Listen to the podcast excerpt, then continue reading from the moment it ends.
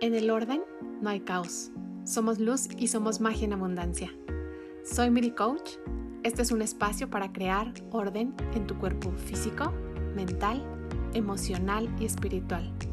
Juntos aprendamos a vivir la vida de nuestros sueños, porque una vida plena se entrena.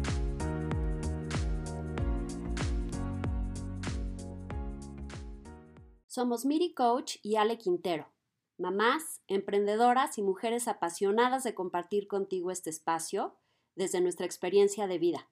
Vayamos paso a paso creciendo desde el corazón y aprendiendo a disfrutar al máximo nuestra existencia.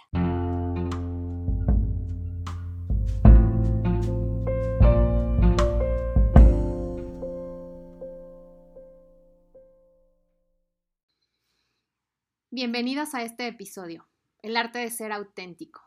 Hoy queremos platicar contigo sobre la importancia que tiene aprender a ejercer tu libertad, tu libertad de pensamiento, tu libertad de acción y entonces conectar con ese ser auténtico convirtiéndote en ti mismo desde esta libertad de ser tú. ¿Has tenido alguna vez la sensación de estar actuando o fingiendo ser alguien que en realidad no eres? ¿Te ha pasado esto? Mm, está bueno, está bueno. Sí, creo que a todos nos ha pasado. Este, creo que la manera en la que nos educaron y todas estas creencias de, de cómo tienen que ser las cosas y cómo eso está tan grabado en nuestros seres desde que somos pequeños, que es bien duro, ¿no? Es bien duro salirse de esos patrones y de esas creencias y es como si de alguna manera estuvieras, aunque nadie te esté viendo, como tú solo obligándote a estar dentro de esa estructura y no te paras nunca a cuestionar si eso es lo que quieres. Exactamente, Ale.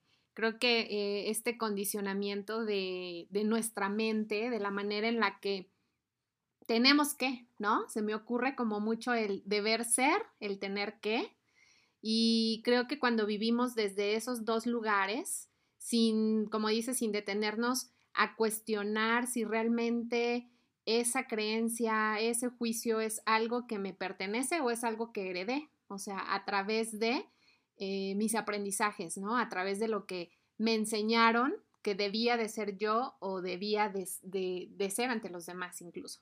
Entonces, quizá en muchas ocasiones tratamos de actuar como suponemos que es lo correcto. O sea, sin duda actúas desde lo que tú crees que es lo correcto o sencillamente desde lo que crees que esperan los demás de ti.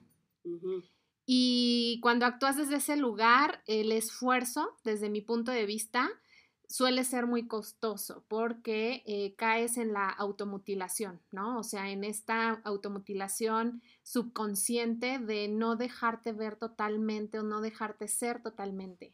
Claro, creo que dices algo muy importante. Cuando hablas de que inconscientemente estás en ese lugar, creo que el primer paso para encontrar esta autenticidad es poder hacer conciencia de qué, qué tan cerca estoy de darme cuenta si estoy adentro de esos patrones o no estoy en esos patrones, porque necesariamente necesitas hacer conciencia antes de.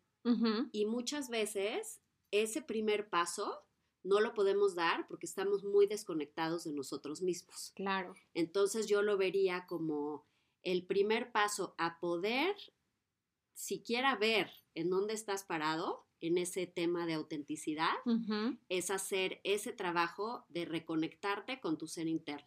Exacto. De poderte sentar en silencio a decir cómo estoy, qué pasa conmigo, eh, porque si solamente vivo hacia afuera buscando estas cosas en lo externo, en lo material, en lo que se espera de mí, cada vez más me desconecto de mi parte interna.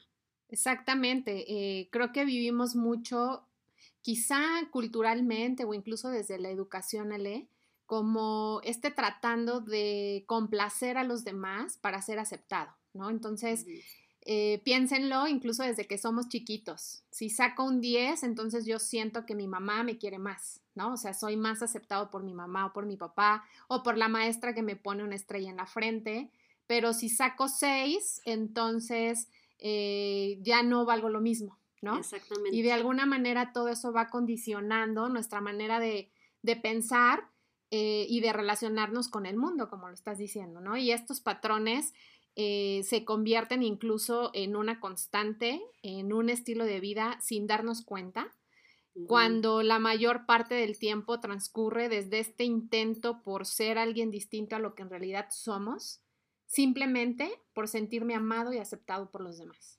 ¿Y dónde crees que es el momento en el que te das cuenta de eso? Porque de niños pequeños necesitamos esta aprobación de nuestros padres para ir construyendo nuestro autoconcepto de seguridad, ¿no? Que eso sucede como los primeros dos años de vida. Y por eso todo el tiempo están los niños, mamá, mira, mamá, mira cómo es, ve cómo hago esto, mira, ya pude hacer esto, ya pude hacer lo otro.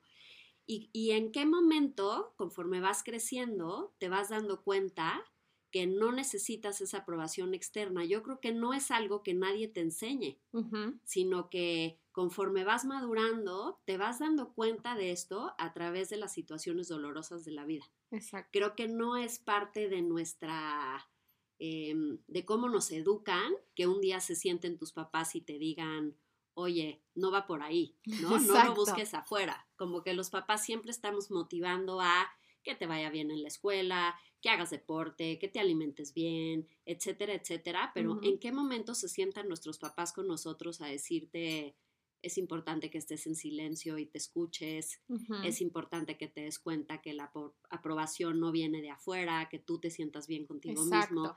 Quizá es algo que se da de una manera natural en ciertas situaciones, pero creo que no nos damos suficiente ese espacio como padres de inculcarle eso a los niños, o por lo menos a mí no me tocó así. Claro. Como que fue algo que yo fui aprendiendo a través de los, de los tropiezos que fui teniendo en mi vida, ¿no? Totalmente, Ale. Y creo que, este, además, pocos somos los afortunados, ¿no? Este, que a lo mejor nuestros papás se sentaron a decirnos, oye, ¿sabes qué? Yo te quiero igual. Si sacas un 6 que si sacas un 10. Sin embargo, creo en ti, creo en la capacidad que tú tienes para eh, tener esta autogestión de ser mejor, ¿no? Pero justo como desde este lugar de por ti, no por mí, no porque entonces yo te vaya a querer más o te vaya a querer menos. Y no porque la calificación sea como la medida eh, de, rendimiento de valor en la vida. Exacto. Ahora, yo conozco muchos adultos de nuestra edad que siguen arrastrando ese, ese trauma del no sentirse o no sentir que tienen la aprobación de sus padres, porque de chiquitos no les fue bien en la escuela. Exacto, entonces no te sientes como suficiente. ¿De dónde viene esto, Ale? Pues un poco ahorita lo que estamos platicando, a veces desde, desde nuestra infancia, desde nuestro subconsciente, pero creo que esta capacidad de vivir nuestra vida con autenticidad es algo que está totalmente en nuestra zona de poder, o sea, está en nuestro control en el momento en que tú dejas de culpar al otro, ah, es que porque mi mamá, porque mi papá, porque mi jefe, eh, porque mis amigos o porque la sociedad entera y dejas de culpar al otro que eres así o que tienes que fingir ciertas cosas para sentirte aceptado y puedes mirarte completamente al espejo con tus virtudes, tus defectos, ¿no? Y trabajar en ti, en este diálogo interno del que tú estás hablando, en este hacer una pausa, tomar silencio y cuestionar. O sea, yo muchas veces les, les comparto, ¿no? Cuestiona si eso que estás creyendo en este momento realmente es algo que genuinamente tú piensas y sientes o estás actuando desde una creencia que a lo mejor es de tu abuelita, ¿sabes? O es de tu mamá y que ya no está vigente para tu realidad del día de hoy o para la, esa vida ideal que, este, pues, que quieres crear para ti. Claro, entonces tiene mucho que ver también con la aceptación, ¿no? con, aceptarte en todas tus facetas. Eh, pero dices algo muy interesante. Creo que mm, el aprender a ser auténtico tiene diferentes dimensiones eh, y el encontrar esa libertad Em, puede ser la libertad de estas creencias o enseñanzas del, pasado, ¿no? O tradiciones, etcétera. Hay, hay familias que son muy, muy este, rígidas en sus creencias y en su forma de ser, y cuando de pronto algún integrante de esta familia toma una decisión distinta al estándar familiar, se hace todo un caos. Claro. y, sufren todos. Entonces, ¿en qué momento sucede que te paras a pensar, ¿no? Que te paras a cuestionar ese pensamiento, que te paras a pensar si es vigente o no es vigente, ¿no? Entonces, creo que sí es una parte muy importante el, el, plantear la libertad en este contexto. ¿Cómo me hago libre de estas cosas que me, pues que van rigiendo mi vida de alguna manera, ¿no? Porque nunca me paro a cuestionarlo. Entonces, ¿en qué momento, sin tener que hacer un acto de rebeldía, eh, puedo yo decir, esa no soy yo? O sea, esa idea que mis papás tenían de lo que yo debería ser, no tiene nada que ver con lo que yo soy y lo que yo vengo a compartir a este mundo, ¿no? O con la persona en la que me quiero convertir. Porque la verdad es que muchas veces llegas eh, a una edad adulta en la que te das cuenta, eh, eh, o sea, en este, ¿en qué momento pasa?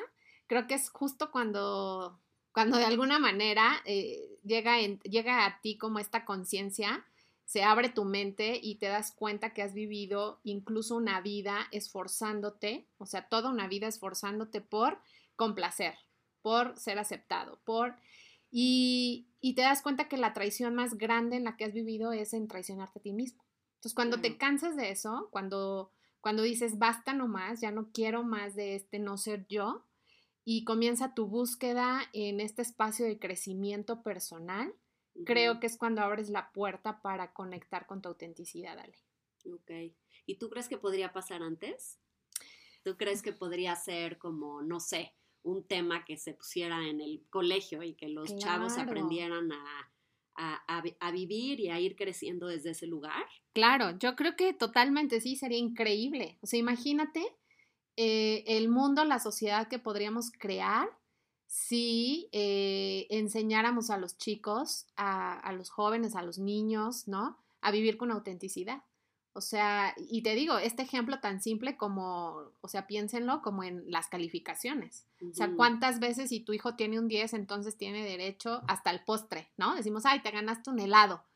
Pero si sacaste un 6, entonces tienes derecho incluso a veces a mi indiferencia, a, este, a un castigo. Y creo que desde ahí eso como papás podríamos modificarlo.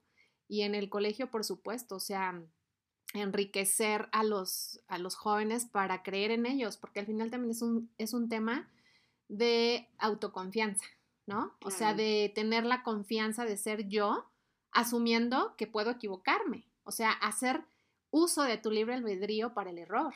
Claro. Porque el error no está bien y no está mal, o sea, es parte de tu crecimiento. El problema es que dejas de ser auténtico justamente por no sentirte juzgado cuando te equivocas. Entonces mejor hago lo que los demás dicen que tengo que hacer. Sí, mejor me pongo esta máscara y no, y, meto un cajón todo esto que yo siento que soy, porque, porque no, no es parte del molde, ¿no? Exacto. O, no puedo ser diferente a los demás. Y creo que sobre todo en la adolescencia sufrimos mucho por ese tipo de cuestiones, ¿no? Te empiezas a dar cuenta que tú piensas distinto que los demás y no, y no te atreves a decirlo. Exacto. Porque porque hay esta expectativa de, en esa edad de que se espera, ¿no? Que todas las niñas sean de una manera, todos los niños sean de otra manera, y si estás en, grupos sociales muy cerrados, en escuelas muy tradicionales o incluso en grupos sociales muy pequeños, no importa si es tradicional o no, como que salirte del margen es difícil. Entonces, para los chavos es casi un acto de valentía total decir, yo no estoy de acuerdo. Exacto, te ponen un riesgo. ¿no? De alguna forma. Y luego eso, Ale, pues imagínate, yo creo que así tú, este, yo y muchas más personas que seguro nos están escuchando, crecieron con, esas, eh, con esas ideas, con esos patrones, y entonces llegamos a la edad adulta buscando ser perfeccionistas, o sea, mucho de, lo que te aleja de, de, tu autenticidad es el querer ser perfecto, es el querer ser aceptado, es el excesivamente estar buscando el reconocimiento afuera, cuando en realidad el reconocimiento pues viene de venir de, debe venir, perdón, de nosotros mismos. Claro, yo creo que si no si no eres capaz o no eres lo suficientemente consciente de esto, no puedes incluso ver ese valor en ti mismo, aunque lo tengas. Exacto. No lo puedes ver porque no estás acostumbrado a conectar con esa parte. Entonces creo que sí eh, es muy interesante como ver esto desde el punto de vista de, despertar de la conciencia, ¿no? ¿En qué momento me doy cuenta de eso? ¿En qué momento eh, puedo yo empezar a entrenarme a mí mismo a no creerme ese diálogo interno negativo y decir, a ver, yo puedo ser como soy en todas mis facetas y eso no me quita valor ante los demás, aunque yo sea diferente, aunque yo haya decidido hacer las cosas de otra manera. Eh, y si no encuentro ese espacio adentro de mi dinámica o mi diálogo interno, pues va a ser muy difícil que lo encuentre afuera, porque empieza, empieza por mí. Exacto. Exacto, totalmente, Ale. ¿En qué momento rompemos con esta idea errónea de que debo comportarme de X manera ante tal situación, ¿no? Porque eso a lo que nos lleva, además, es a una eh, relación destructiva con nosotros mismos, porque entonces, fíjate cómo inconscientemente lo que se está grabando en nuestra mente y que va a construir incluso nuestros pensamientos es que inconscientemente yo me estoy diciendo que mi forma de ser no es suficiente. ¿No? Entonces, wow, pues sí, eh, eh, eh, creo que este nivel de, de, ser auténtico está totalmente relacionado con la autoestima y la autoestima no es si tengo más, más alta o menos mi autoestima. O sea, desde mi punto de vista no existe niveles en la autoestima. O sea, la autoestima se tiene o no se tiene y es algo que se construye, que lo construimos nosotros a partir de algo súper simple que es el autorreconocimiento diario. O sea, no necesito hacer algo extraordinario para entonces sentirme eh, lo máximo, ¿no? No, pero lo que sí necesitas hacer es tomar conciencia. Exactamente. Entonces, si no tienes estos espacios dentro de tu vida diaria en donde te permites hacer conciencia, de, estas, de estas cosas a un nivel más profundo, Exacto. va a ser muy difícil que construyas una imagen sólida de, de, un autoconcepto personal positivo. Porque si no te das ese espacio, ni siquiera estás pudiendo hacer ese registro, ¿no? Adentro de, de tu mente o de tu alma, de tu ser interno. Entonces me hace muy interesante porque ¿qué es lo que nos pasa? Y bueno, ahí hablo yo de mi experiencia personal, pero creo que muchos se van a identificar con esto. Cuando yo me creo mis pensamientos negativos, me genero sufrimiento. Claro. Me empiezo a creer esta historia de que Ale no es suficiente o Ale hizo las cosas diferente, entonces no, no vale porque no hizo el estándar tal cual tenía que ser, como le dijeron de chiquita. Y entonces, ¿en qué momento puedo yo recuperarme a mí mismo y haciendo esa conciencia. ¿Cómo pasa? Exacto. En el momento en el que no tengo ese autoconcepto positivo, si yo sigo creyéndome todas las, toda esta historia negativa que me llega a un mal lugar, no puedo ser libre.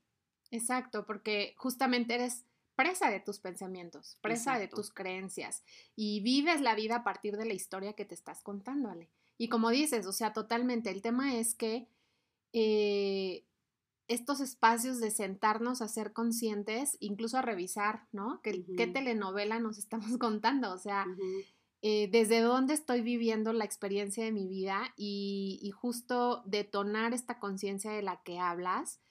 Y creo que esa, esa conciencia va de la mano con el asumir la responsabilidad de poder eh, enseñarle al mundo nuestra, nuestro ser auténtico. O sea, sin estas máscaras, estar dispuestos, estar listos para, me encantó la palabra que dijiste, para reencontrarnos. Claro, claro, porque sí creo que hay una reconexión ahí.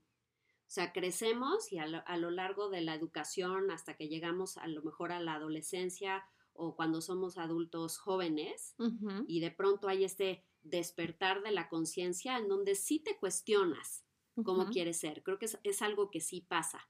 Pero si estos patrones o estas creencias son demasiado fuertes y tú no tienes este trabajo interno en donde has estado dedicándole tiempo, igual que le dedicaste a la escuela, igual que le dedicaste a, tu cuidado personal, a estar sano, a hacer ejercicio, etcétera, este espacio interno también necesita esa práctica. Totalmente. No es algo que con que simplemente yo platique conmigo mismo en los momentos que estoy en silencio a lo largo de mi día este, es algo que se va a construir y creo que no siempre lo tenemos. Tenemos que estar constantemente reafirmándonos a nosotros mismos porque nos jalan los pensamientos a lugares a los que no queremos ir. Entonces, creo que un primer punto tendría que ser cuestionarse esos pensamientos y que puedas hacer este trabajo eh, interno de decir, a ver, esto que me está llevando, ¿no? Porque te empiezas a, em, tienes un primer pensamiento y de ahí viene un oleaje de pensamientos negativos que llevan la mala situación a su máxima experiencia. Viene la cascada de pensamientos. ¿no? un segundo, por ejemplo, a mí me ha pasado ahorita en la cuarentena, de pronto es, híjole, no me quiero hacer viejita sola. ¿no? Porque he sentido a la soledad ahorita muy fuerte, sobre todo cuando se fueron mis hijos, ¿no? Entonces, de pronto, tienes este sentimiento y de ahí tu cabeza se va a pensar en 850 mil cosas y ya te, ya te imaginaste que nunca vas a estar acompañada. Exacto. Y, y si te dejas ir por esa historia, híjole, pues te la pasas muy mal. Te la pasas muy mal, o sea, vas, vas directito al sufrimiento. ¿no? Exactamente. Cuando pierdes de vista que el sentido de tu existencia, pues justamente es construirte y entrenarte todos los días para vivir en un estado de plenitud. Justo aprender a ponerle pausa y yo les digo que es como a la loca de la casa, ¿no? Que aparece y empieza a decir un montón de cosas. Entonces, eh, creo que tiene mucho que ver el qué tan dispuesto estás para realmente voltear a mirarte, eh, echarte un clavado a tu mente y entrenarla. O sea, todo nace en este entrenamiento mental, de que incluso haciendo aquí un breve comercial, ¿no? Del programa de mindset que tenemos para ustedes justo ahí les enseñamos cómo entrenar su mente para liberarse de estos pensamientos limitantes. Claro, porque suena muy fácil, pero todos seguimos cayendo en estos momentos en los que se te viene abajo, te sientes medio mal y te dejas ir con este oleaje de pensamientos negativos, ¿no? Exacto. Y la realidad siempre es más amable de lo que nos contamos. sí, me encanta eso. es más amable, siempre. Entonces, cuando yo me creo lo que pienso, sufro. Y donde está mi atención, está mi energía. Exacto. Si yo me dejo ir y me enfoco en esos pensamientos negativos, al rato ya me siento fatal y al rato ya me quise ir a comer una bolsa de papas y al rato ya me duele la panza y no. Entonces caemos en estos patrones negativos. Entonces sí es bien importante como hacer conciencia de que esto es algo que tiene que entrenarse para que tú puedas usar este poder mental a tu este favor. Poder mental a tu favor, exactamente. Y que las cosas que de pronto eh, suceden, antes de que tú te dejes ir como gorda en tobogán, puedas hacer una pequeña pausa y decir, a ver, ¿esto es cierto o no es cierto?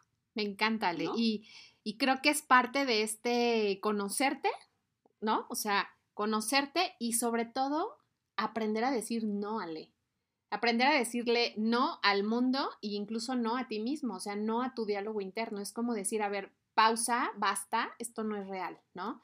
O poderle decir al otro, no, no estoy de acuerdo con esto, o sea, no tener miedo a darle voz a tu voz interna. Claro, y no tener miedo a cuestionar los pensamientos que vienen a tu mente. Exacto. Hay una técnica poderosísima de, una mujer que se llama Byron Katie, que se llama The Work, que precisamente se trata de eso, ¿no? De, cómo cuestiono mis pensamientos para encontrar esta libertad, para darme cuenta de que el sufrimiento me lo genero yo. Exactamente. Para darme cuenta de que las cosas que, que me suceden no me suceden a mí, están sucediendo para mí, para que yo vea lo que tengo que ver. Como la otra persona siempre es un espejo de lo que, de lo que yo soy y no estoy pudiendo ver. Exacto. Entonces creo que es una herramienta muy poderosa. Se las tendremos que compartir algún día de estos. Está en el programa de Mindset, está, viene un, espacio de The World. Ah, buenísimo. Pues entonces ya va a estar disponible esta herramienta para ustedes. Yo la he usado muchísimo en mi trabajo personal y es impresionante porque es algo que puedes hacer tú solo, no necesitas sentarte con un terapeuta a hacerlo. Exacto. Y simplemente a través de este cuestionamiento de, a ver, casi, las preguntas. ¿Es cierto o no es cierto? Con una hoja de papel y una pluma puedes este, encontrar, eh, encontrar desmenuzar marañas de pensamientos que a lo mejor te vienen llevando por un sendero negativo desde hace años y jamás las has cuestionado. Exactamente, sí, es una herramienta súper, súper poderosa. Y bueno, Ale, también creo que además de, o sea, este, cómo conecto con mi, autenticidad, ¿no? El primer punto del que estamos hablando es cuestionando, vigilando tus pensamientos. Creo que es el, es el primer gran paso también. Este, esta pausa y esta revisión de, de, vigilar las historias que nos contamos y cómo es que vivimos a partir de ellas, ¿no? Y también creo que implica eh, el, el ser como ¿cómo te diré? Como sentirnos libres de justo de lo que decía hace ratito, de tener el derecho a equivocarme. No tengo por qué ser perfecto. Claro, y se vale decir no sé. Exacto. No siempre tenemos que tener la respuesta a todo. Creo que hay un factor aquí del, del soltar el ego y esta necesidad de siempre tener la respuesta o siempre tener la razón, porque eso también te aprisiona. Exactamente. Entonces, ¿qué prefieres? ser libre o tener la razón, ¿no? ¿Qué prefieres tú, Miri? Yo prefiero ser libre totalmente. Totalmente. Y los que nos escuchan, a ver, contesten esta pregunta, ¿qué prefieren, no? Aunque eh, muchas veces creo que incluso de manera subconsciente eh, elegimos tener la razón, ¿no? Entonces, justo cuando conectas con tu conciencia es cuando puedes hacer este trabajo de elegir ser libre. Entonces, creo que eh, sumando nuestro segundo punto que les podríamos compartir es entonces dedícate tiempo a autoobservarte y a tratar de conocerte en verdad, ¿no? Después de, hacer esta, este scouting por, por eh, la maraña de pensamientos que, hay en tu mente y que están rigiendo tu realidad. Y que no te están permitiendo encontrar esta autenticidad que estamos buscando, ¿no? ¿Cómo puedo ir yo por la vida sintiéndome completamente plena, completamente feliz, eh, cómoda en mi pellejo, con mi parte de luz y con mi parte de sombra también. Exacto. Pero ¿cómo puedo ir con esta seguridad caminando por la vida y dándome cuenta que no se trata de llegar a una meta? Se trata de ir viviendo cada paso con esta autenticidad, siendo congruente con lo que pienso, con lo que siento. Cuando yo no soy congruente con, cómo soy en realidad, se siente en el cuerpo. Claro. Entonces, si yo aprendo a vivir todos mis días con esta conciencia de cómo me estoy sintiendo, y esto es estar conectado contigo mismo, pues me, doy cuenta, el cuerpo me manda la señal de no, oh, por ahí no es. Exacto. Si yo tengo una práctica constante de estar conectando con mi ser interno, se, se abre el canal de la intuición también. Exacto. Sale tu sabiduría interna. Esto te va diciendo por aquí sí, por aquí no, pero con una voz interna que ya no viene cargada de pensamientos negativos y ya no viene cargada de creencias que a lo mejor no son mías. Exacto. Sino que viene cargada de toda esta seguridad y esta energía eh, interna y esta luz que tenemos todos desde que nacemos, que solamente necesitamos darnos el espacio de sentarnos a conectar con ella para que eso sea lo que empiece a guiar nuestra vida para que en vez de tomar decisiones siempre desde la cabeza y desde el ego, las aprendamos a tomar más desde el corazón, desde este lugar en donde estoy conectado con mi ser auténtico. Exacto, Ale. Y, y, eso también es algo que hay que entrenar, ¿verdad? O sea, entrenar a hacerle caso a esa intuición, hacerle caso a esos mensajes del cuerpo, hacerle caso a esas corazonadas, ¿no? Este, y creo que es un poco como, pues, justo el, darte permiso de ser tú. Y creo que el tercer punto que podrían practicar es eh, decir con mucho más frecuencia la palabra no. O sea, creo que estamos muy acostumbrados a, a todo mundo decirle que sí, a hacernos compromisos por compromiso y no realmente porque sea una apetencia de nosotros desde no sé, desde que te invitan a una cena, a una fiesta y tu corazón, tu estómago, tu cuerpo, todo te está diciendo que no, pero por compromiso dices que sí. Porque, y no puedes, no te sale el no. Exacto. Y eso es muy del mexicano, ¿no? Ya sabes que no vas a ir a la comida, pero no este... Pero no dices que no. No puedes decir que no, es como que eh, nos importa mucho nuestra imagen externa. Exactamente. Y eso es ego. Exactamente. Entonces tenemos que salirnos de ese, de ese patrón, ¿no? Sí. Hay muchas veces que, no sé, por ejemplo, te habla alguien por teléfono y te invita a salir y ya sabes desde el teléfono que no. Que no.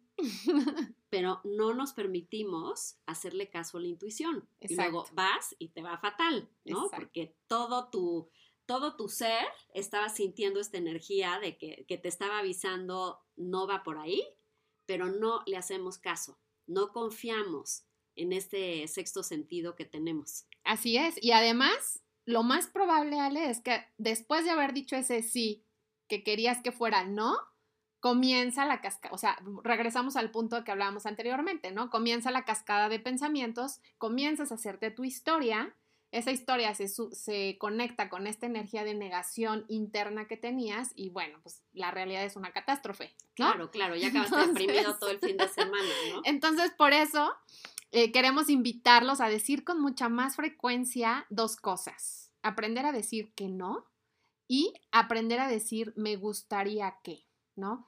A mí me gustaría tal cosa. Y cuando decimos me gustaría, ya eh, comenzar también a asumir que la otra persona puede decir que no está de acuerdo. O sea, porque el que a ti te gustaría o te guste no significa que el otro lo pueda aceptar. Pero lo importante y en lo que tienes que poner tu atención es que te estás dando el permiso de poner en palabras tu necesidad. Claro, porque eso es muy de las mujeres, ¿no? Que quieres que tu pareja por osmosis sepa lo que a ti te gustaría. Pues, ¿qué creen, chicas? Tenemos que decir lo que nos gustaría, ¿no? Exacto. Y yo le agregaría a tu lista un tercero. Cuarto. Un, un, eh, ah, no, a las frases. ah. Agregaría, o sea, la primera fue decir que no, la segunda fue me, me gustaría, qué. Y yo le agregaría la tercera. ¿Cuál? No lo sé. Ok, sí, no tenemos que tener la respuesta para todo, todo el tiempo. Exacto. Y hay que permitirse permitirse poder decir, no sé qué quiero hacer ahorita y darte esa pausa. No hay una presión de que tengas que tomar una decisión eh, en todas las situaciones. Se vale decir, no lo sé, necesito pensarlo, necesito sentirlo y no presionarte a tomar decisiones que no estás listo para tomar. Me encanta esto que acabas de, agregar. Y incluso también eh, el no saber o sea, el no saber incluso de conocimiento, ¿no? O sea, ahorita me viene a la mente cuántas veces justamente por eh, ser aceptado decimos que sí a todo, nos echamos compromisos de sí a todo, este, o nos da pena o nos da miedo decir no sé esto, o sea, eh, el autodesconocimiento. Claro, es como los hombres que nunca quieren pedir direcciones que vas en el coche y ¿por qué no preguntamos por dónde es? Y nunca quieren, exacto, ¿no? Es como un componente eh, clásico de que el hombre no quiere preguntar direcciones y siempre sabe por dónde es. Digo, lo salva ahorita Waze, ¿no? pero, pero en nuestras épocas era como era, exacto. el, principal motivo de pelea en el coche era que el novio no quisiera preguntar direcciones. Sí, y que dábamos mil vueltas cuando probablemente si hubiéramos preguntado llegábamos más rápido, pero creo que tiene que ver con eso. Entonces me encanta. Listo, ya tienen tres. Aprender a decir no, aprender a decir me gustaría que y aprender a decir no lo sé y no tengo por qué saberlo todo. Exactamente. Y ahí también estamos soltando el ego. Así es. Porque no tenemos que saberlo todo. Así es, totalmente. Y eh, un cuarto que les daríamos es revisa la percepción que tienes de las cosas y la forma en la que estás actuando a partir de esa percepción. Evidentemente, eh, tu percepción viene de, de, los pensamientos, porque es una interpretación que tú le das a la experiencia que estés viviendo y obviamente esa interpretación está cargada de las creencias que están albergadas en tu mente, ¿sí? Por eso, eh, por eso nuestro punto número uno era revisa lo que estás pensando. Pero creo que es muy importante también eh, poner atención en la manera en que estoy interpretando esta aparente realidad. Totalmente, totalmente. Sí, muchas veces nuestra interpretación de las cosas no tiene nada que ver con la realidad, ¿no? Y está muy cargada esa interpretación em, a veces de cómo nos sentimos nosotros por dentro. Así es. Por eso es tan importante poder estar más conectados con cómo nos sentimos, qué emociones están por ahí, porque cuando yo tengo una reacción, eh, valga la redundancia, reactiva, o sea, cuando algo me prende, es porque está cargado de emociones que necesito trabajar. Así es. Y en la manera en la que yo hago conciencia de esto, puedo hacer una pausa antes de reaccionar negativamente eh, en contra de alguien, ¿no? Así es, o en contra hasta de ti mismo. Exactamente. Y, por último, lo que les aconsejaríamos es energéticamente, o enérgicamente más bien, también, sumando, aprende a ser flexible. o sea, ser flexible contigo, a ser flexible con tus ideas, a ser flexible con los demás, ¿no? O sea, a vivir la vida con flexibilidad, Ale. Porque cuántas cosas, eh, cuánto incluso sufrimiento, aburrimiento, ¿no? Estrés, expectativas no cumplidas, eh, podríamos ahorrarnos si aprendemos a usar nuestro libre albedrío y a vivir con flexibilidad. A aceptar lo que es. Así y a amar lo que es y no estar queriendo controlar la realidad a que sea diferente o como tú quieres que sea. Si yo no puedo ser flexible, todo el tiempo estoy tratando de controlar la realidad y ¿qué creen? Es imposible. Exacto. Nadie puede controlar la realidad. Solamente puedo controlar cómo percibo esa realidad, ¿no? Entonces, la manera en la que me separo de eso y puedo ver o puedo darme cuenta que estoy percibiendo las cosas de una manera negativa por cómo está mi ser interno en ese momento, que a lo mejor está agobiado por algo, está presionado por algo, este, entonces ya no me creo el resto del cuento. Así es. ¿no? Se acaba el drama en ese instante. sí, me encanta. Y creo que además eh, eso se suma, Ale, a pues justo a lo que estamos platicando, cómo eso te puede ayudar a conectar con tu autenticidad, ¿no? La autenticidad implica esta perseverancia en la no rigidez. Claro. O sea, en el dejarte fluir con, con las experiencias y los momentos de vida. Porque lo único constante en esta vida es el cambio. Así es. Entonces, si yo no aprendo a fluir, voy a estar en constante estrés todo el tiempo. Todo el tiempo. Sí, y un, antídoto que alguna vez aprendí para, justamente para eh, conectar con tu, con la flexibilidad en tu vida, este, está, pareciera bien fácil, para ver tú qué dices de esto, eh, está en dejar de exigir, o sea, en dejar de exigirle al otro y dejar de exigirte a ti mismo. Cuando dejas de exigir, entonces le, le, abres la puerta a la flexibilidad, porque implica este, negarle a, cuando te exiges, lo que estás haciendo es negarle a la otra persona la oportunidad de ser ella, y cuando te exiges a ti mismo, te estás negando la oportunidad de ser tú. Entonces, cuando te alejas del de, exigirte y exigir, le abres la puerta a la flexibilidad. Es como cuando hablábamos hace un par de episodios del amor radical. ¿No? Este amor que no tiene agenda. Es un poco lo mismo, ¿no? O sea, cuando yo estoy amándote, esperando algo de regreso, ya no es amor. Exacto. ¿No? Y aquí es un poco lo mismo. O sea, tenemos que aprender a fluir con la vida, tenemos que aprender a, amar las cosas como son, a aceptar lo que viene, a, a aprender a ver las situaciones de la vida como aprendizajes y no como episodios de una telenovela y más drama y más drama, ¿no? Porque nos encanta sentarnos a darle vueltas a la historia de a mí me pasó esto y, hacernos la víctima. Es como si eso nos diera una identidad. Claro. ¿no? Y si yo me quito eso, entonces ¿quién soy? Pues, ¿qué crees? Quítatelo. Exacto. Porque te vas a llevar una muy buena sorpresa cuando te conozcas en tu versión auténtica. Así es y sencillamente, eh, en lugar de exigir, pedir, ¿no? Pedir, e, expresar tus necesidades, expresar lo que, lo que quieres para ti y dejarte ver, Ale, sin miedo, dejarte ver, dejarte ser, ¿no? Este, creo que eso es de las cosas más lindas en principio que pueden ayudarlos a conectar con, pues, con su ser auténtico. Creo que no hay nada más disfrutable en la vida que poderla vivir desde nuestra esencia, desde nuestra alma, desde los valores que queremos que conformen y, marquen ¿no? nuestro camino. Y también no hay nada más rico que poder compartir la vida con alguien auténtico. Totalmente. La persona, las personas auténticas son, son ligeras, son adaptables, son generalmente están mucho más de buen humor. No quiere decir que que vas a ser este, una perita en dulce y siempre vas a ser perfecta, pero claro. vas a ir navegando por la vida desde un mejor lugar. este, y yo creo que cuando somos, cuando nos alineamos con nuestro ser auténtico y estamos actuando, pensando, eh, tomando decisiones en esa misma línea, todo se vuelve más ligero y la, y la energía sube sube la vibración y cuando yo estoy vibrando alto, también conecto con otras personas que están vibrando alto. Así y eso me va ayudando en mi camino de despertar a ir creciendo, a ir evolucionando, a encontrarme con gente que tiene que presentarse en mi camino para que yo siga creciendo. Estoy totalmente de acuerdo, Ale.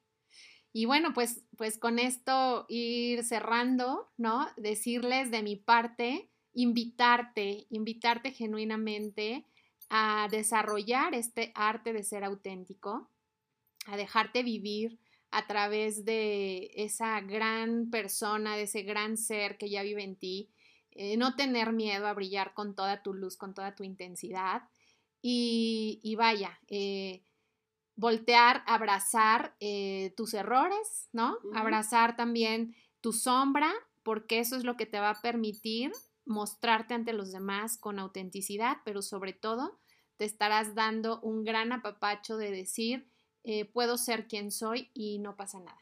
Claro, puedo ser quien soy y puedo conectar con los demás desde un lugar mucho más profundo, mucho más real, eh, y, empezar a forjar relaciones duraderas desde esta autenticidad y este perderle el miedo a ser vulnerable ante los demás. Así es. Entonces, pues bueno, eh, les dejamos un beso, un abrazo muy fuerte, espero que les haya gustado este episodio, que trabajen en su autenticidad. Eh, como siempre, los invitamos a, seguirnos en, las redes, ¿no? pero también hacer parte de, este programa de crecimiento que te está esperando y los esperamos en el próximo episodio. Los esperamos y les estaremos por ahí compartiendo información de este curso que realmente les recomendamos para, para aprender a ser más conscientes y a, a encontrar esta autenticidad adentro de nosotros mismos y poder fluir mejor con la vida. Así es, porque una vida plena se entrena. Así es, hasta la próxima. Gracias por acompañarme. Quiero invitarte a que te registres en la página web www.miricoach.com.mx. Recibe información, noticias e invitaciones. Sígueme en redes sociales como Miricoach. Este es un espacio de crecimiento y me encanta compartirlo contigo. Te espero en el próximo episodio.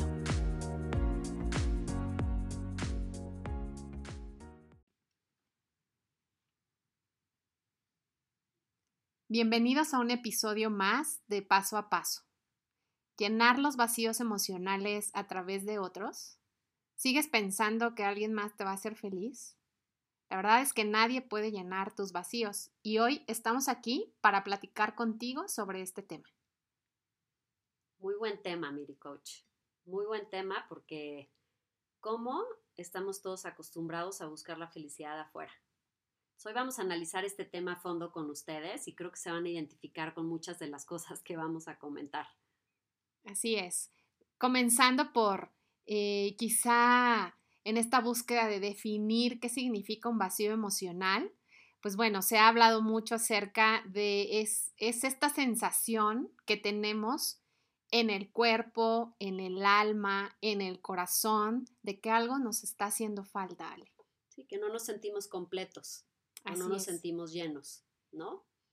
Aunque tengamos aparentemente todo, entre comillas, bajo control en la vida, viene esta sensación de vacío, de no sentirte completo, de que, muchas veces genera angustia y genera depresión y genera, o sea, es algo que sí es un tema bien importante. Entonces, hablar sobre esto y, y lograr llegar al fondo del asunto de por qué nos sentimos así, se nos hace algo muy interesante y muy enriquecedor para ustedes. Sí, además que la verdad es que esta sensación de vacío eh, puede convertirse en una, por llamarlo de, algún, de alguna forma, en una constante, porque viene de los cambios. Y la verdad es que todos sabemos eh, que gran parte de, de, lo único real en nuestra vida y lo único constante en nuestra vida es el cambio. Entonces, cada vez que hay un cambio en tu vida, cada vez que hay una invitación a la trascendencia, a la transformación, conectas con un sentido de vacío emocional, que no es más que este espacio en tu ser que tiene que ser llenado de alguna manera. Los llamamos eh, vacíos emocionales porque realmente su creación está en el plano emocional y su llenado está en el plano emocional. Así que todos y todas tenemos nuestros propios vacíos. Estos van cambiando eh, de tamaño, de forma, de acuerdo a lo que acontece o aconteció en nuestra vida. Así que por eso es tan importante hacer un trabajo, sobre todo personal, para llenar este vacío antes de dar el paso a relacionarme desde esa carencia que hay en mí. Claro, porque si no va a ser la interminable lista de relaciones em, que no funcionan porque están basadas en esperar que el otro te resuelva esta sensación de vacío. Y la verdadera, eh, la verdadera historia es que solamente tú puedes llenar ese hueco. Entonces no importa que te topes en la vida con alguien que potencialmente sí podría ser una buena pareja para ti, si tú no tienes ese vacío emocional resuelto, tú solo, no te vas a poder relacionar bien con esa persona. Y eventualmente son relaciones que acaban no durando porque están basadas en cosas, o sea, el, el cimiento es erróneo. Cuando yo estoy buscando que el otro me resuelva un vacío emocional que no tiene nada que ver con su historia, no va a pasar. Entonces va a llegar un momento en el que aunque conocí a alguien que me encantaba, como no me llena ese vacío emocional, la relación se va a terminar. Exacto, y te va a causar frustración, porque al final los vacíos podemos llenarlos con infinidad de, elementos, como la atención de alguien, la aceptación de alguien, la compasión, la piedad, la sensación de seguridad que me provoca una aparente relación sana, ¿no?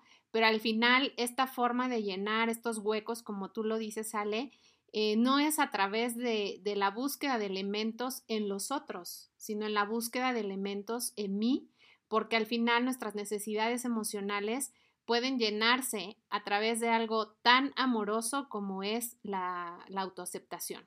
Y la autocompasión. Entonces sí, sí es, es un tema fuerte porque nos lleva a lugares o a explorar vacíos de nosotros mismos que muchas veces tenemos bien escondidos. No estamos acostumbrados a irnos a procesar y a trabajar en esas emociones que nos causan tanto dolor. Así es. Entonces no siempre son fáciles de ver. Entonces es algo que te puede estar sucediendo sin que te estés dando cuenta.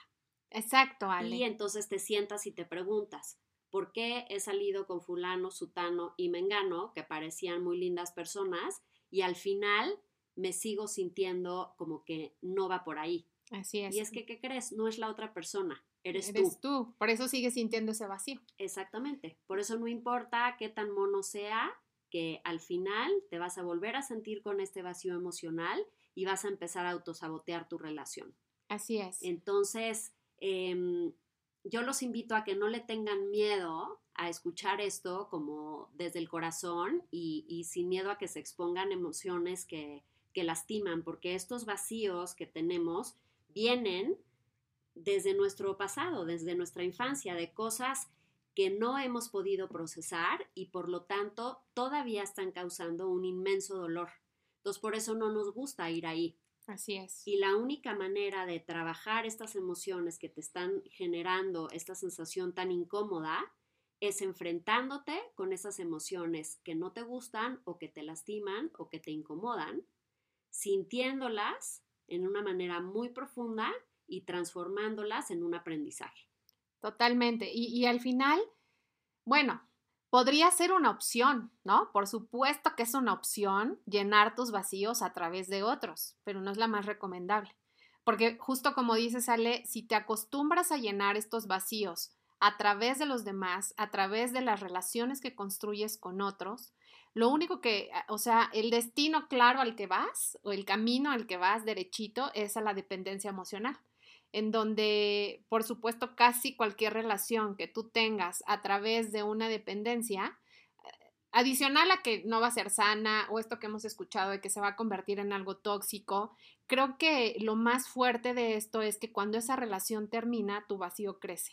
Claro. O sea, tu vacío se queda ahí, no es llenado y vas a buscar llenarlo nuevamente a través de alguien y esto se va volviendo como, yo lo llamaría como un vicio, ¿no? O sea, como un vicio en donde lo que está eh, ausente es justamente tu propia aceptación, eh, tu valentía para trabajar en ti, porque creo que eso es algo que, aunque muchos queremos eh, o tenemos consciente, no damos el paso para invertir en todo sentido, ¿eh? O sea, invertir dinero, invertir tiempo, invertir espacio en mi agenda, invertir tantas cosas para mi crecimiento personal. Pero la única forma de llenar esos vacíos es a través de este trabajo interno, de este trabajo personal, que va a requerir de ti energía de mil formas. Claro, y muchas veces no estamos dispuestos a hacerlo porque como genera sufrimiento momentáneo, este, le, le huimos al sufrimiento. Entonces prefieres seguir en este proceso de anestesia en donde no solamente buscas llenar los huecos con una pareja, buscas llenarlos con tus hijos, con tus padres, con tus amigos, creando unos apegos que no son sanos, porque igual no te estás relacionando desde un buen lugar. O volviéndote, por ejemplo, super workaholic, ¿no? Para estar siempre ocupado y siempre ocupado. Entonces empiezas a, a tener esta desconexión emocional que tampoco te va a permitir en un futuro eh, desarrollar una relación emocionalmente sana con nadie, ¿no? Eh, entonces vemos infinidad de historias de, mujeres que llegan a la, edad madura como nosotros y que les cuesta mucho trabajo eh, soltar a sus hijos, ¿no? Cuando, cuando se van a estudiar fuera, o que les cuesta mucho trabajo o tienen una relación muy tóxica con sus padres, entonces no pueden relacionarse bien con sus esposos. Entonces, estos huecos emocionales, créanme, vale la pena echarte este proceso de introspección y de trabajo personal, aunque duela, porque esto te va a sanar de una manera muy definitiva. En el momento en el que tú te haces consciente que son estas heridas las que te están haciendo escoger a tus parejas, ya no te pasa. Así es. Y creo que además de, hacerte consciente de eso, Ale, hacerte responsable. Claro. O sea, entender que el único responsable, aunque, aunque suene a frase este, que todo mundo dice o repetitiva o no sé, es real. Lo que pasa es que a veces ni siquiera esa frase tan simple la alcanzamos a digerir en la profundidad de lo que significa, ¿no? Este entender que tú eres responsable de tu propia felicidad. ¿Cuántas veces no hemos escuchado eso? ¿Cuántas veces no te ha repetido alguien, lo has visto en un libro, en una película, en la conversación con un amigo, en una terapia? Este, que la responsabilidad de tu felicidad está en tus manos, ¿no? No está en nadie más. Pero cuando yo no quiero asumir esa responsabilidad, entonces es más fácil vivir a través de la frustración, a través de incluso mi autoabandono, ¿no? Porque al final el origen de estos vacíos está en, el abandono que hemos sufrido todos de distintas formas eh, y que tiene esa huella anémica pues en nuestra infancia, pero si yo no la sano y si yo no la atiendo, entonces es muy chistoso porque incluso el cerebro se acostumbra al sufrimiento, o sea, crea una dependencia y entonces... Hoy no he tenido mi dosis de sufrimiento, ¿no? Se va haciendo como un narcótico. Es, es igual que el proceso de enamoramiento. ¿No? Esta euforia que se siente cuando te relacionas con alguien que crees que es perfecto, que obviamente no, estás viendo la realidad. estás viendo cuando entras en esta fase de enamoramiento intenso, estás viendo tu propio reflejo en la otra persona. No estás pudiendo ver su realidad como él es, por lo tanto, estás basando toda esta historia romántica en algo que no que no es sostenible, ¿no? Así es. Porque todos somos humanos y todos tenemos errores, pero ese efecto que se produce en el cuerpo, en donde se siente esa emoción y esa adrenalina y tenemos esa, este, ay, no, pues ya me desenamoré, ¿no? Este, cuántas relaciones acaban, porque no, pues ya, ya no había chispa. Exacto. Eso no es amor, chicos, que quede claro, eso no es amor y tampoco es sano. Así es. y se vuelve igual de adictivo que lo que comentas, ¿no? O me tiro al drama o busco estar todo el tiempo reenamorándome. Exacto. Entonces son estas personas que saltan de relación a relación porque ya tienen esta idea este, trunca de lo que es relacionarte y amar a alguien desde un aspecto más profundo. Así es. Y, creo que también esto tiene que ver, Ale, con lo que platicábamos en el podcast anterior, o sea, con la autenticidad, ¿no? Claro. Este, porque justamente cuando yo no me siento o no he abrazado eh, genuinamente el quién soy y no me he dedicado este, el trabajo interno de resolver y de sanar esos vacíos, esas huellas, esos huecos, entonces, como me da miedo que los demás vean que soy como un queso gruyé lleno de hoyos, ¿no?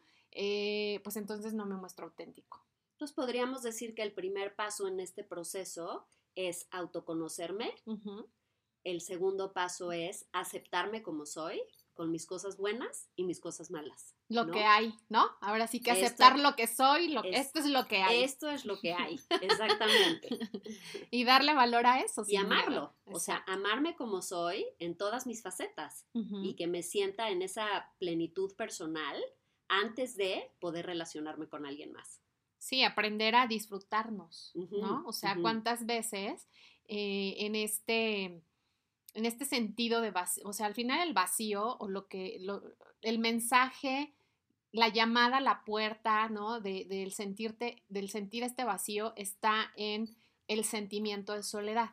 Entonces, si yo entiendo, hablando desde el mundo espiritual, que en realidad nunca estoy solo, sería mucho más fácil poder ser compasivo y amoroso con eso que mi mente dice que es la soledad, ¿no? Claro.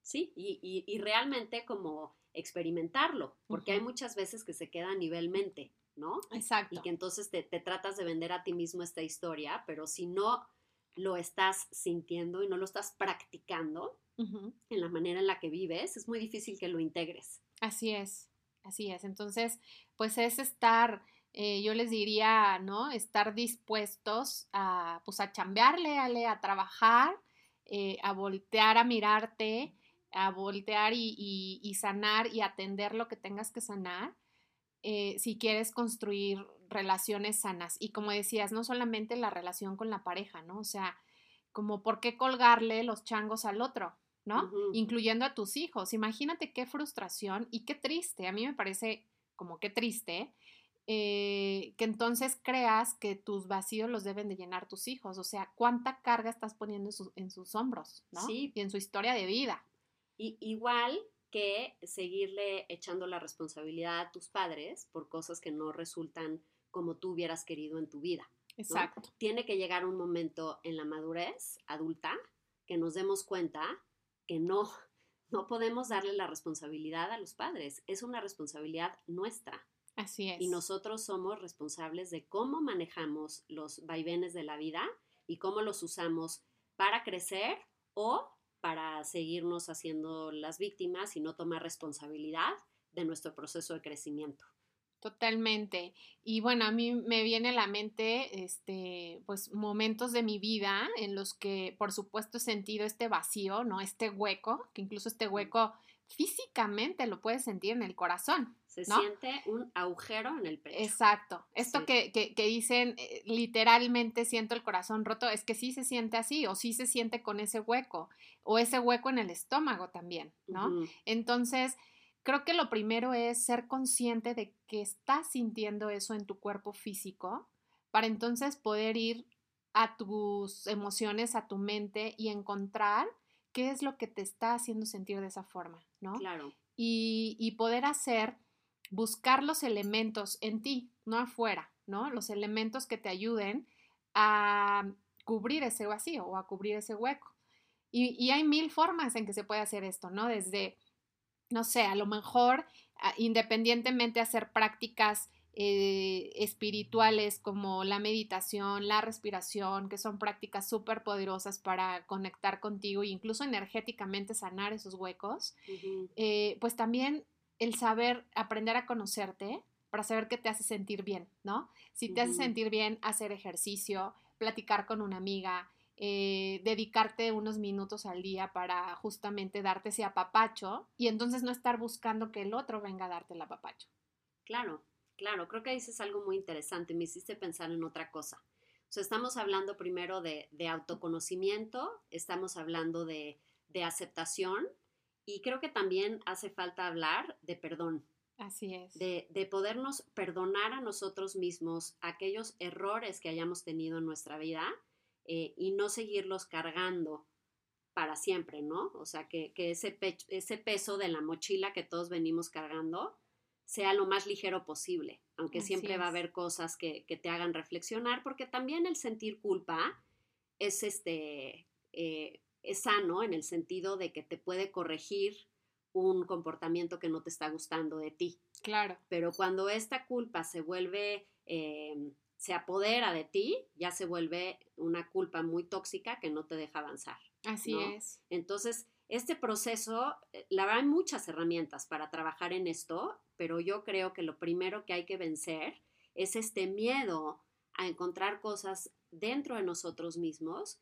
que no nos van a gustar, ¿no? Y, tenernos que sentar y ver eh, la historia de nuestras relaciones y darnos cuenta, por ejemplo, a mí me viene a mi mente también momentos de mi vida en los que te, a lo mejor varios años después, por ejemplo, de haberte divorciado, te cae el 20 de, ah, esto era lo que tenía que aprender, ¿no? exacto. Este, y, generalmente lo puedes ver hasta que te encuentras con otra situación similar que te lo pone muy claro, porque en el momento en el que estás divorciándote, no tienes em, esta, este, esta calma o este, esta paz interna como para poder ver la lección, ¿no? Porque estás este, viviendo como un proceso de mucho cambio, en el que estás muy alerta, en el que actúas a la defensiva, en el, en, en el que físicamente pareciera que te desprendes de tu cuerpo, ¿no? Es tan doloroso que, que, lo acabas viendo como una película enfrente de ti.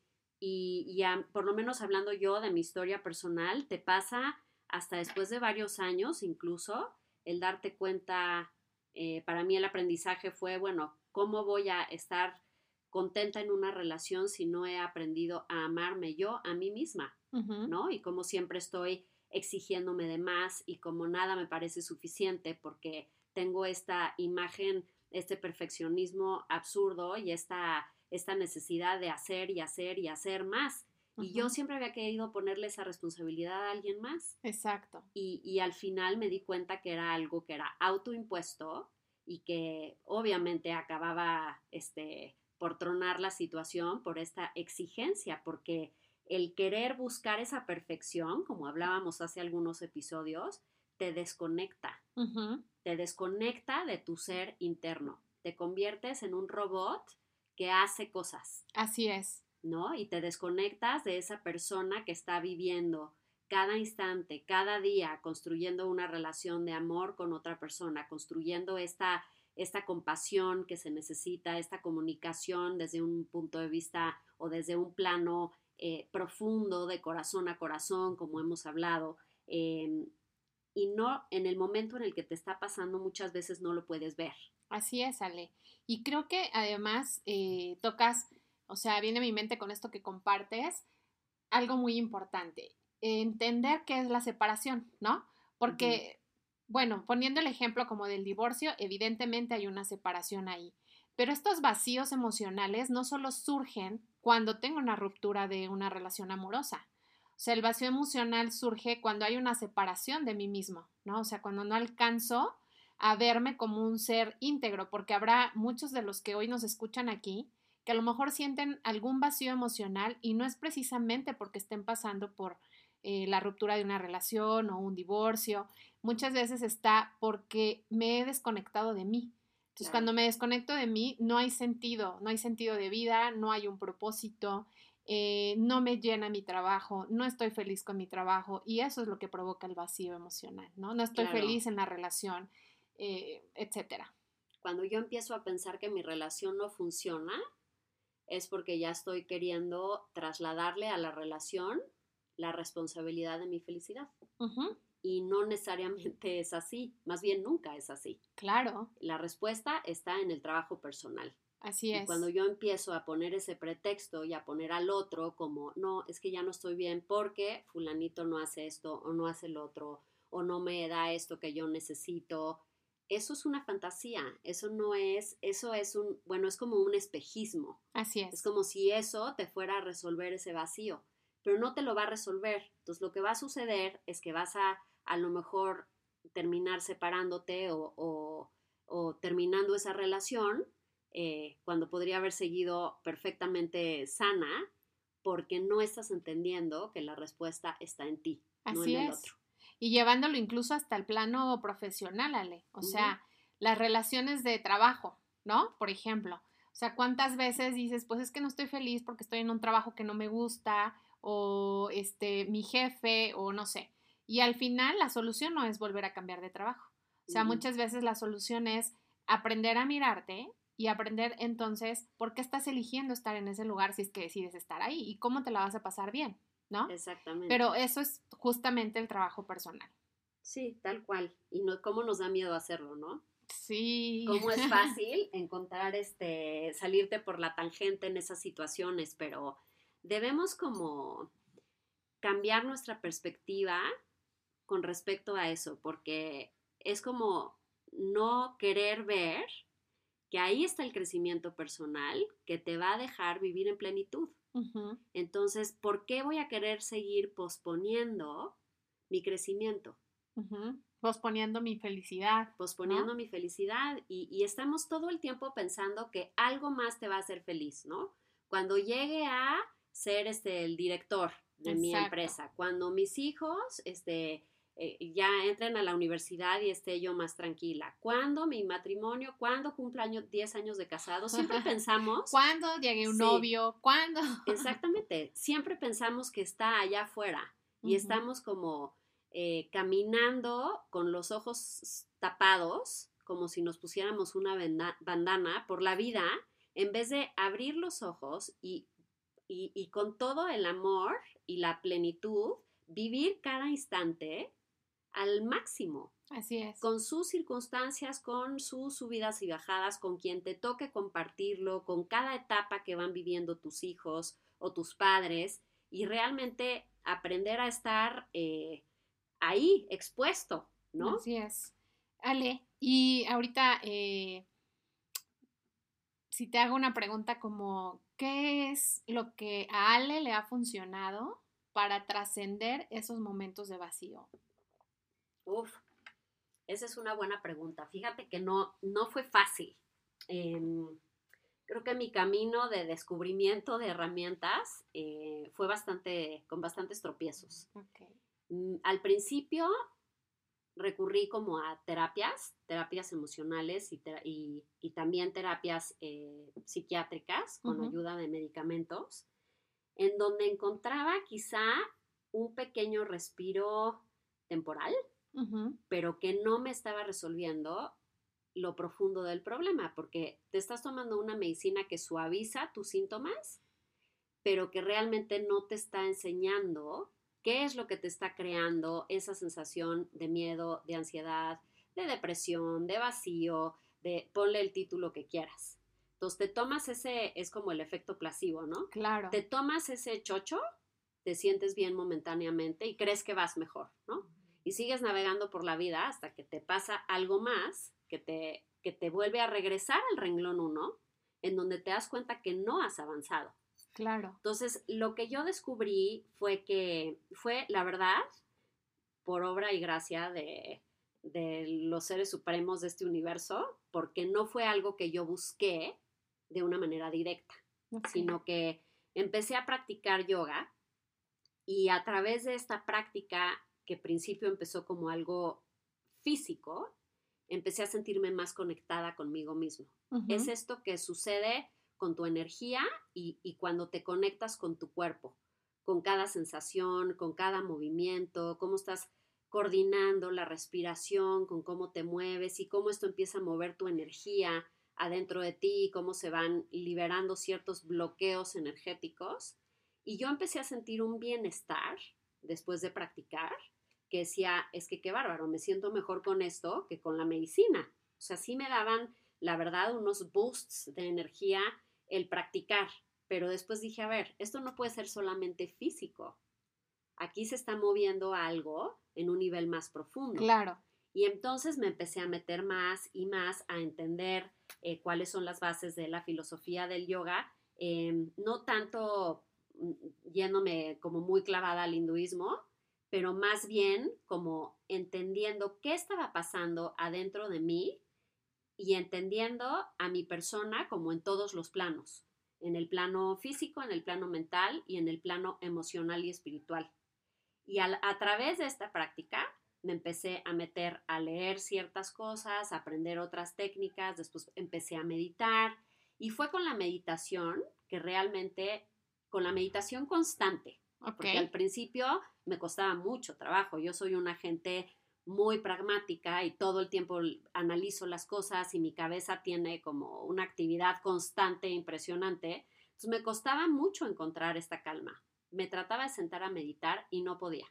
Luego, luego me distraía mi mente con, ay, ya se me durmió el pie, este, no encontraba nunca el momento, siempre había un pretexto para no hacerlo. Y fue hasta que lo empecé a hacer de una manera muy rutinaria, en donde empezó a pasar algo porque me empecé a conectar más con mi ser interno y empecé a escucharme y a conocerme. Y me di cuenta que yo realmente no me conocía la primera vez que me casé. Ok. Entonces, cuando empiezo a no estar bien en ese matrimonio, nunca entiendo que es mi responsabilidad, ¿no? Y fue a través de muchos años de mucho sufrimiento en algo que, que, que evidentemente me ha enseñado muchas cosas, pero que también me ha dolido mucho.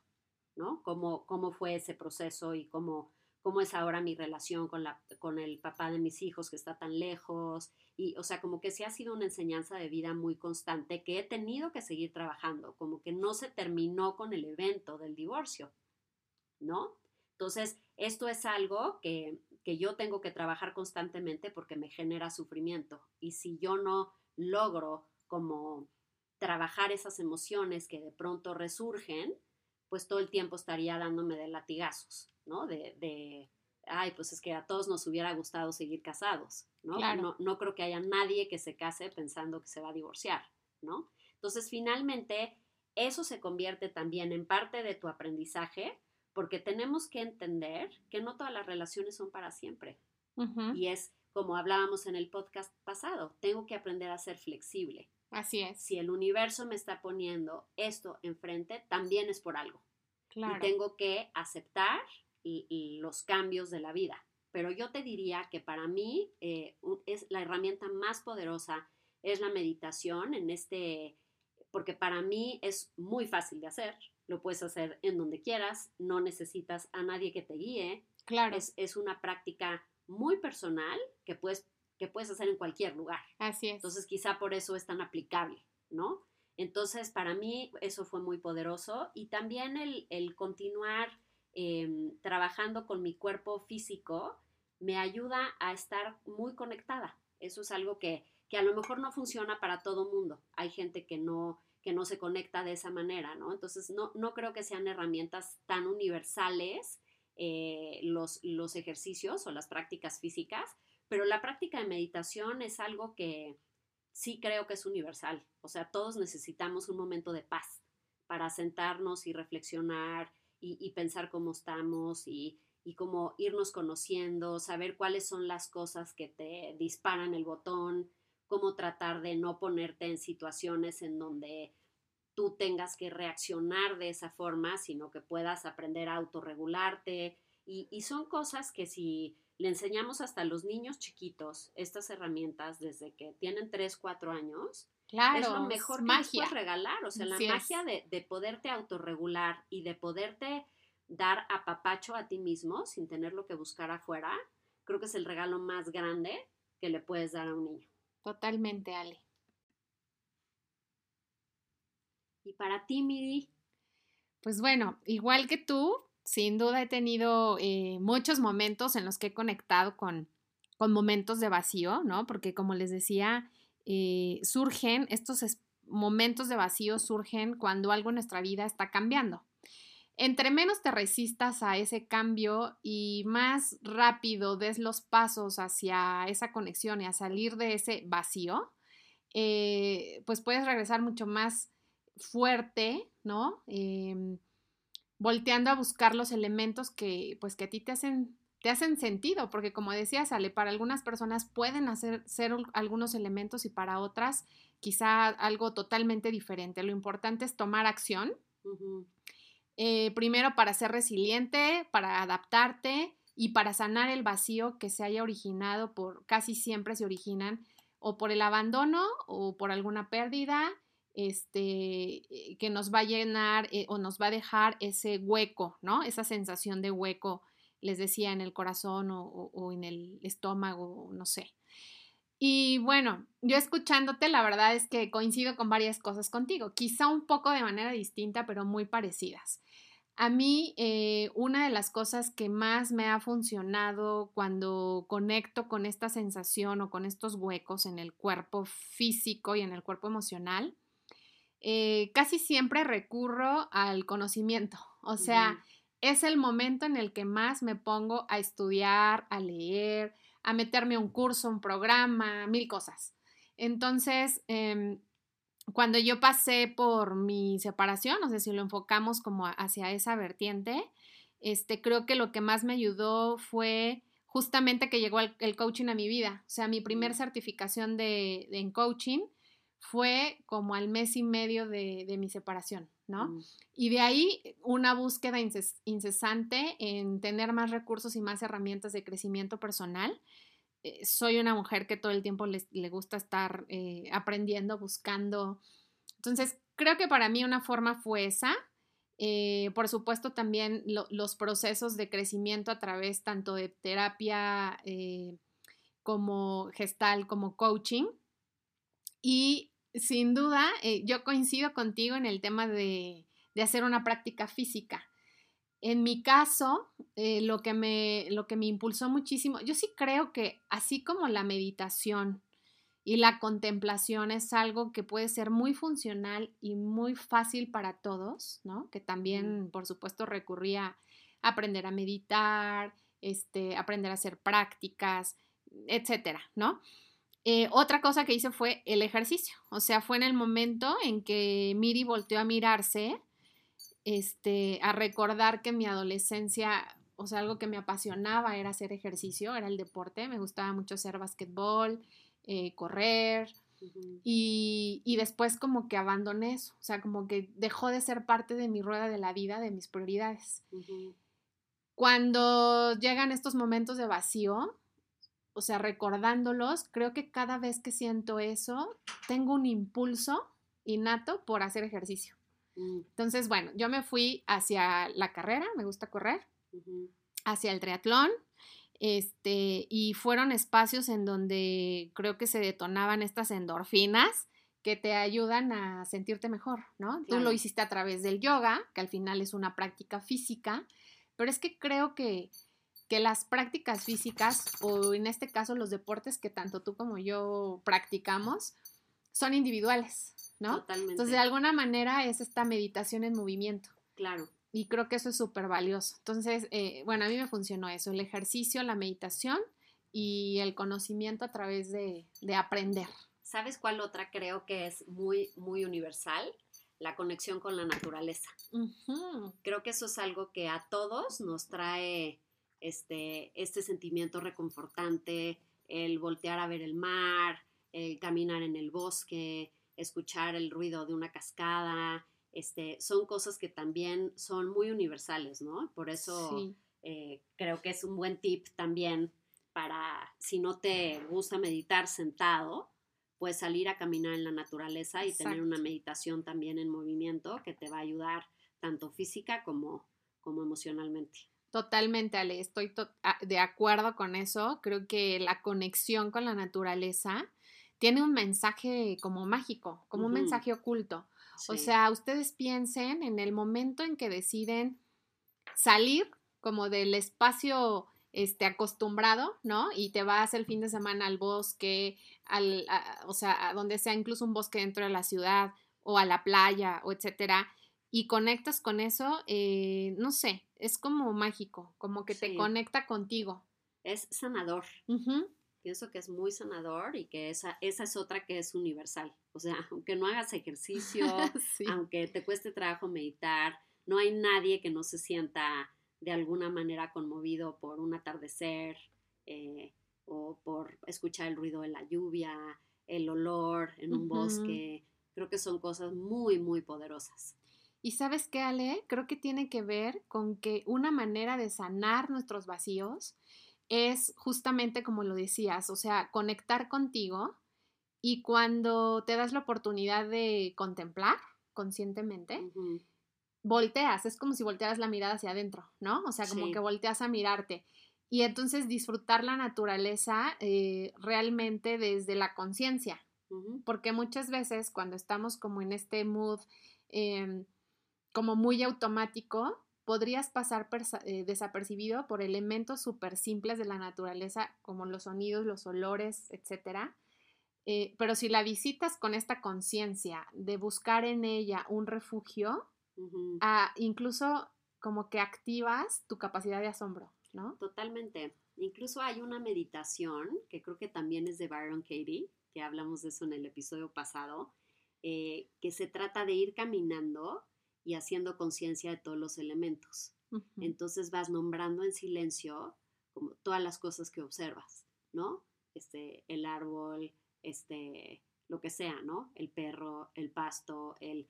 Y, y ese ejercicio en donde estás como guiando a tu mente en ese fijarte en el detalle, también te ayuda a conectar un poco más con, nuestra parte interna, sobre todo para la gente que, le cuesta más trabajo conectar con el componente espiritual de la meditación.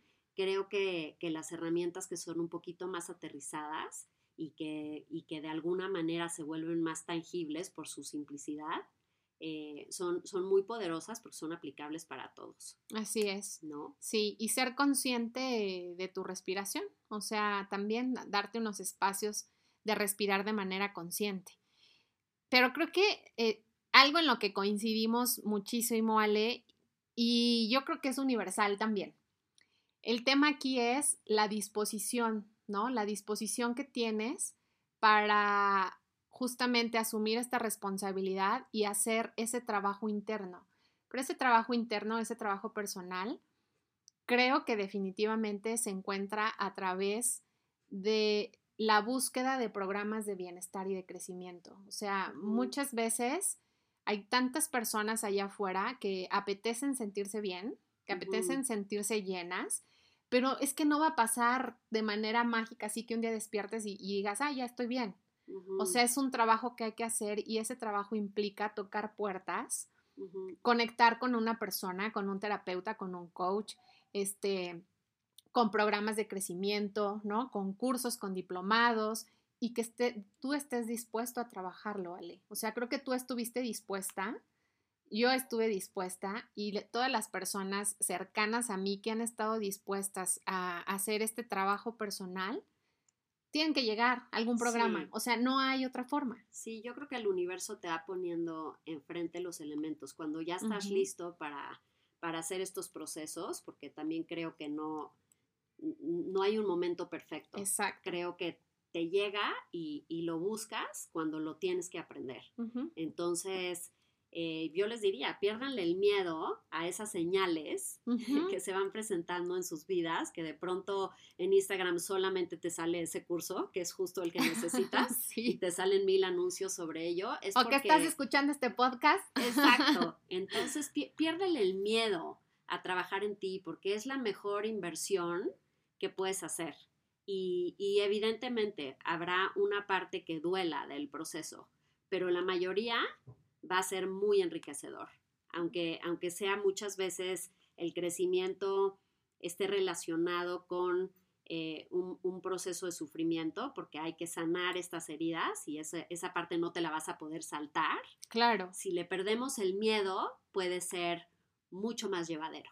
Sí, y, creo que también, eh, un poco como me decía una, mi primer maestra eh, del mundo espiritual que me decía, aunque es un proceso desafiante, puedes convertirlo en algo amoroso, ¿no? O sea, aunque tengas que voltear a mirar eso que hace que sientas ese hueco o eso que hizo esa experiencia de vida o esa situación que hizo que sintieras que se rompió el corazón o que el estómago está hecho nudos y, ¿no? y está todo este, sin orden. Eh, también voltear a sanar eso puede convertirse en un proceso totalmente amoroso. O sea, eh, por supuesto vas a conectar con lo que te provocó eso que fue el dolor, pero si trabajas y entrenas tu mente y entrenas la interpretación de la experiencia, eh, puede convertirse en algo menos doloroso, ¿no? Claro. Todo lo contrario, sino hacer como esa trascendencia. Sobre todo porque es increíble darnos cuenta que todos tenemos esa capacidad para sanarnos. Así es. Entonces, si tú logras a través de este trabajo eh, transformar todas estas emociones o situaciones dolorosas en herramientas de crecimiento, eh, y, te das cuenta que realmente tienes esa capacidad transformadora como persona, este, pues es algo que no, que no vas a dejar de usar nunca. Exacto. Que no es solamente que lo voy a usar cuando tengo un momento difícil, se, convierte en parte de tu vida y en, en, la manera en la que tú aprendes a ir resolviendo las cosas que sucedan en la vida, ¿no? Porque te van a seguir sucediendo cosas más o menos dolorosas todo el tiempo. Claro. Porque así es. Claro. Pero vamos a tener poco a poco la capacidad de aprender a abrazar estas situaciones adversas de la vida porque nos damos cuenta que siempre traen un aprendizaje muy importante y muy profundo. Así es, Ale, un poco esto que dices, eh, abrazarlas y entonces tener la apertura para identificar el para qué me está sucediendo, ¿no? ¿Para qué me está sucediendo esta experiencia de vida a mí? ¿Para qué me está sucediendo sentir este vacío? ¿Para qué me está sucediendo sentir este dolor en el pecho, este hueco en el estómago? ¿Para qué? Más que el por qué, ¿no? Que muchas veces hemos escuchado, sino el para qué de esto y cuando encuentras la respuesta eh, y entonces te levantas un día de la cama y te sacudes todo eso y, y estás dispuesto a ser valiente para trabajar en ti, creo que es cuando empieza a suceder esta transformación y esta sanación. Y es la manera de comenzar a llenar esos huecos este, para estar listo y relacionarte con el mundo desde una manera más sana y amorosa. Claro, y eso es lo que nos trae a ti a mí a este espacio en el que queremos compartir con ustedes estas herramientas que realmente son muy valiosas para sus vidas, para que logren vivir de una manera más libre, más plena, más feliz. Así es. Y bueno, pues esperamos que este episodio haya llenado un poquito tu corazón, ¿no? Te haya dado probablemente a lo mejor un poco de claridad y sobre todo saberte que si estás pasando por un momento en el que sientes eh, un vacío por ahí, eh, no tengas miedo y sepas que no eres la única, que no eres el único, que todos pasamos por esos momentos, pero que sí está en nuestra responsabilidad hacer algo para estar bien. Exacto. Y hacer algo antes de querer llenar ese hueco con cosas que no sean sanas para ti. Exacto. Pues muchas gracias, les mandamos un beso grande, un, un abrazo apretado y nos vemos en el próximo episodio. Nos vemos pronto. Gracias, Miri Coach. Gracias, Ale. Somos Miri Coach y Ale Quintero, mamás, emprendedoras y mujeres apasionadas de compartir contigo este espacio desde nuestra experiencia de vida. Vayamos paso a paso creciendo desde el corazón y aprendiendo a disfrutar al máximo nuestra existencia. Gracias por acompañarme. Quiero invitarte a que te registres en la página web www.miricoach.com.mx. Recibe información, noticias e invitaciones. Sígueme en redes sociales como MiriCoach. Este es un espacio de crecimiento y me encanta compartirlo contigo. Te espero en el próximo episodio.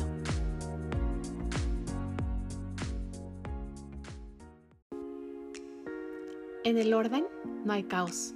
Somos luz y somos magia en abundancia. Soy Miri Coach. Este es un espacio para crear orden en tu cuerpo físico, mental, emocional y espiritual. Juntos aprendamos a vivir la vida de nuestros sueños, porque una vida plena se entrena.